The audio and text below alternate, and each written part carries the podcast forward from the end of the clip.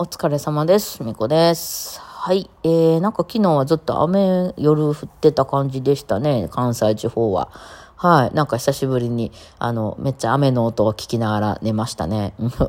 まあ昨日、おとついと結構バイオリン弾いたりとか人に会ったりすることも多かったので、あの結構ちょっと何脳が活性化されててですね、えー夜中もそんなにすぐ寝れず、まあちょっといろいろやらなあかんこととかもあったそれですけど、なんか元気なんですよね、私、体力が。あのね、今まではね、そう、やらなあかんこともいろいろあったりとか、今日中には出してしまわないととか、この譜面を終わらしちゃわないととか、みたいなことが、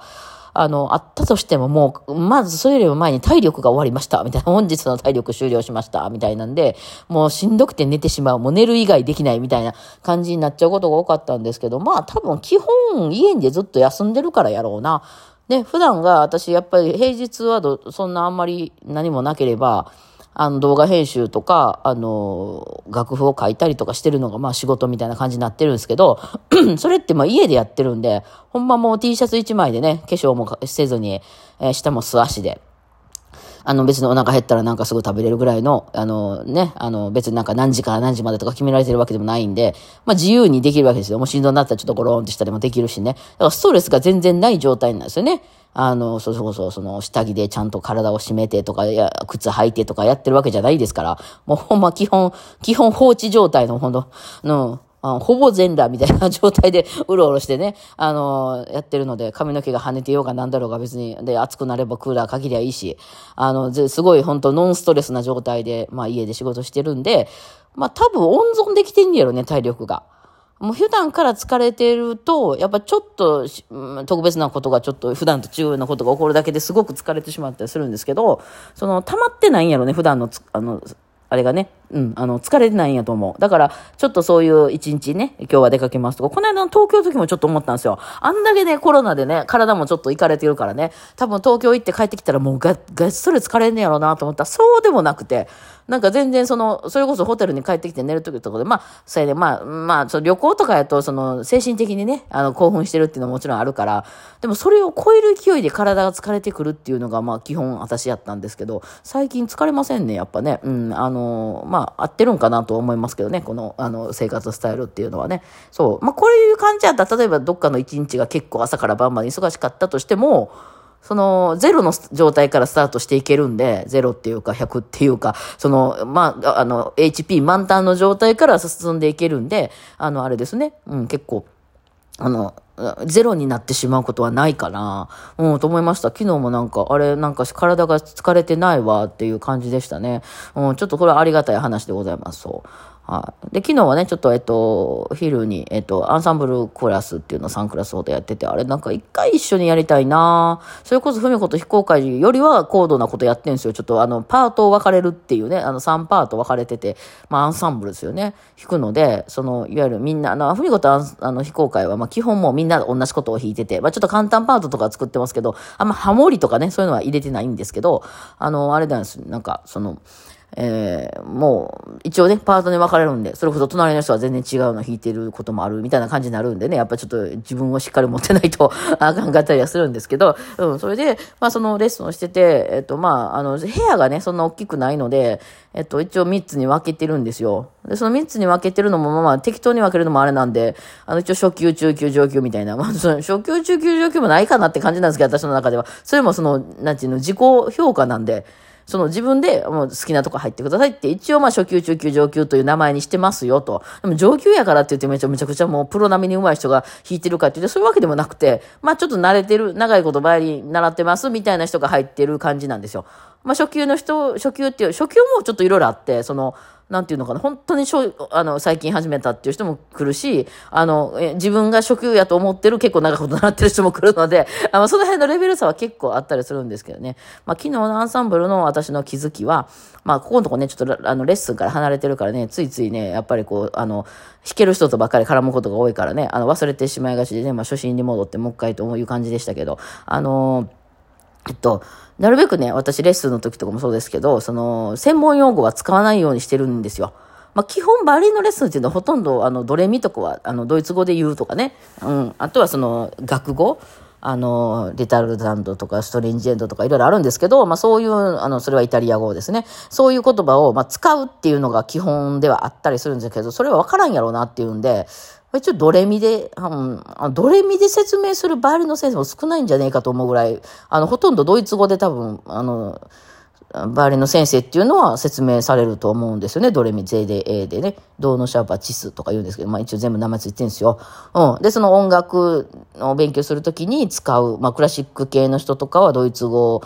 えー、ドイツ語、イイタ、イギリ、イタリア語みたいな、まあ、その、私は全然な、会話はできないんですけどね。そういう、なんか、音楽で使う用語は、まあ、覚えておきましょう、みたいなことが多かったりして、まあ、みんな覚えてきながら、レッスンしてることが多かったりするんですけど、まあ、大人の場合はね、別にそれを使ってどうこうっていうのも、まあ、あれなんで、特に初心者の場合は、あの、バイオリン弾くっていうだけでまず大変じゃないですか。そこに、その、ドイツ語も覚えろ、学語も覚えろ、とかなってきたら、いや、もう大変、そもそもね、楽譜もそんなまだ怪しい人もいっぱいいますんで、うん。で、別に私はもう読めなくてもいいと思ってるんで、楽譜は。だからまあ、あのそ、ね、その楽譜用語をががっつり使っていくっていうのはなるべくやめ、やらないようにしているとかいうのはもちろんあるんですけど、あとチューニングとも別にできなくてもいいって、もうできなかった私が合わすから、もう全然、それはもう好きなタイミングで自分でやってくれたらいいと思ってるんですよ。うん。その辺は別にやれないといけないとか思ってないですけど、それでも甘かったね。うん。だから昨日の気づき、えっと、だから何番のなんていう曲やりましょうって今からね、あのさ、さ、なんか適当ですけど、例えば3番アレグロっていう曲やりますって言って、はい、やりますねって言って、あの、いきなり弾き始めたらいけないっていう気づきでしたね。あの、そこに入れないといけない言葉はこれです。3番の、あ、まあ、だからまず3番の曲弾き、アレグロ、3番アレグロやります。3番アレグロの楽譜を開いてくださいって言わないといけなかった、そこでね。そう、あの、やっぱりね、私はもう、その業界人やから、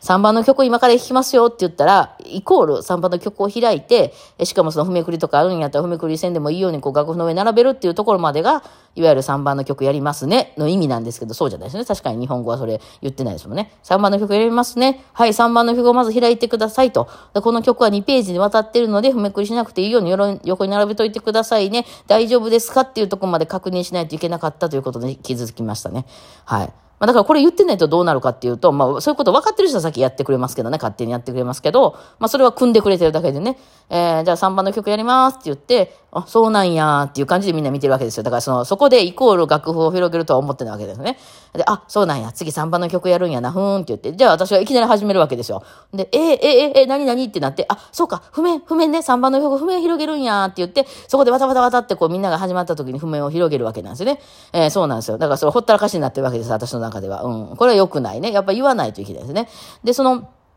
あの、で、初めて引いてきたら、まあ、そう、まあ、急いで開けるんで、やっぱり2ページ目とか広がってない。今ね、今世の中って結構、あの、楽譜ってダウンロードとか、あるいはそのもう、あの、コピーしたものをバーンってこう A4 用紙でこうまとめてこうバサッと渡したりするんで、その製本とかそういうのは各自やってくださいということは別に製本しなくても全然いけますけどもね。だからそのいわゆる A41 枚やっていう感じの A4 をこうバッと並べておくから、あの、2ページの時はそれをめくらないといけないですよね。でもまあ、譜面台って2枚、3枚ぐらいは並べれるようになってることが多いから、まあ、そのバイオリンなんかはその、その弾きながら、バイオリン両手使っちゃってるから、弾きながら踏みくりができないんで、えー、なんかそういう、なんか機械でもね、設定してる人じゃない限りはできないんで、あの、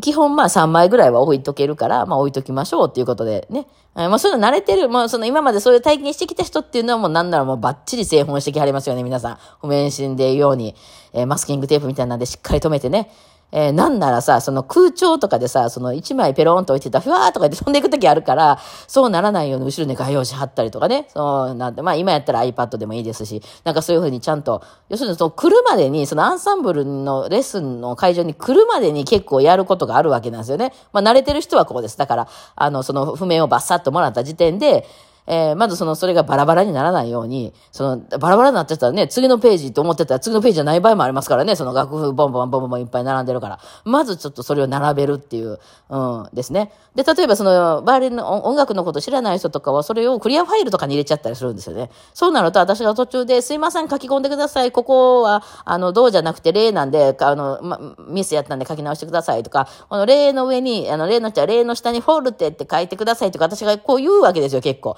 そしたら、クリアファイルに入ってると、それいちいち出さないといけないですよね。あの、書き込めないんで。で、そうなってくると、その、どんどんどんどん先に進んでいっちゃうから間に合わないみたいになってきますんで、まあ、そういう用のファイルとか、あるいは何かに貼り付けるとか、あるいは本として製本するとか、いうようなことを皆さんやるわけなんですよね。まあ、こう、オーケストラなんかに参加してる人はもう当然やらないといけないことなんですけどね。初めわかんないですもんね。で、さあ、製本したバッチリと思って来ても、実は3ページにわたってる曲とかがあったりするわけなんですよ。そういう場合やったら、その、譜めくりができないんで、その、どうしてもいつも同じ場所弾かないみたいな感じになってきたりとかね、弾いてる間にこう、一回弾くのやめてめくったりとかする感じになってきますんで、そういう時はやっぱりこう3枚並べときたい。さあどうするみたいな、なんかもうパズルですね。で、そういうのを全部終わって、なおかつその弾く時に、あの、まあ、自分の譜面見ますんで、あの、ここに指番号書いといた方が私は分かりやすいなとか、どうしてもここ難しいから、こう、こういう記号を書いといたら自分分かるねんとかね、ここでポジション上がるんだよとか、ここは4の指で弾くんだよとか書いといたら私分かる。書いてへんかったら悩むけど、みたいなとこは全部もう書き込んどいてもろた方が、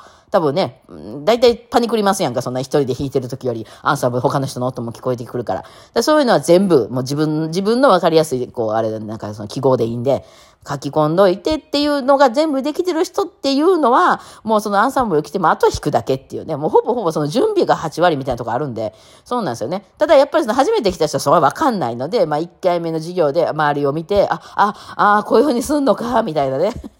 そうだよね。ね、なんかいろいろありますよね。あとはその準備しすぎてて、先取りしすぎてて、一回その、バイオリンってダウンとアップってその下向きと上向きっていう記号があるんですよ。弓をね、どっちに引っ張るかっていうのでね。で、そのダウンをなんか赤、アップを青とかで書いてきた人がいて、全部の音にちゃんとその自分がどっちかわかんなくなるからって書いてきた人がいて、赤と青で書いてるってことは消せないってことじゃないですか。うん、で、私がすいません、全部逆でいきますって言ったことがあって、なんかすごい絶望の眼差しでこっちを見られたことはありますけどね、すいません、みたいな。消せるようにしといて、みたいな。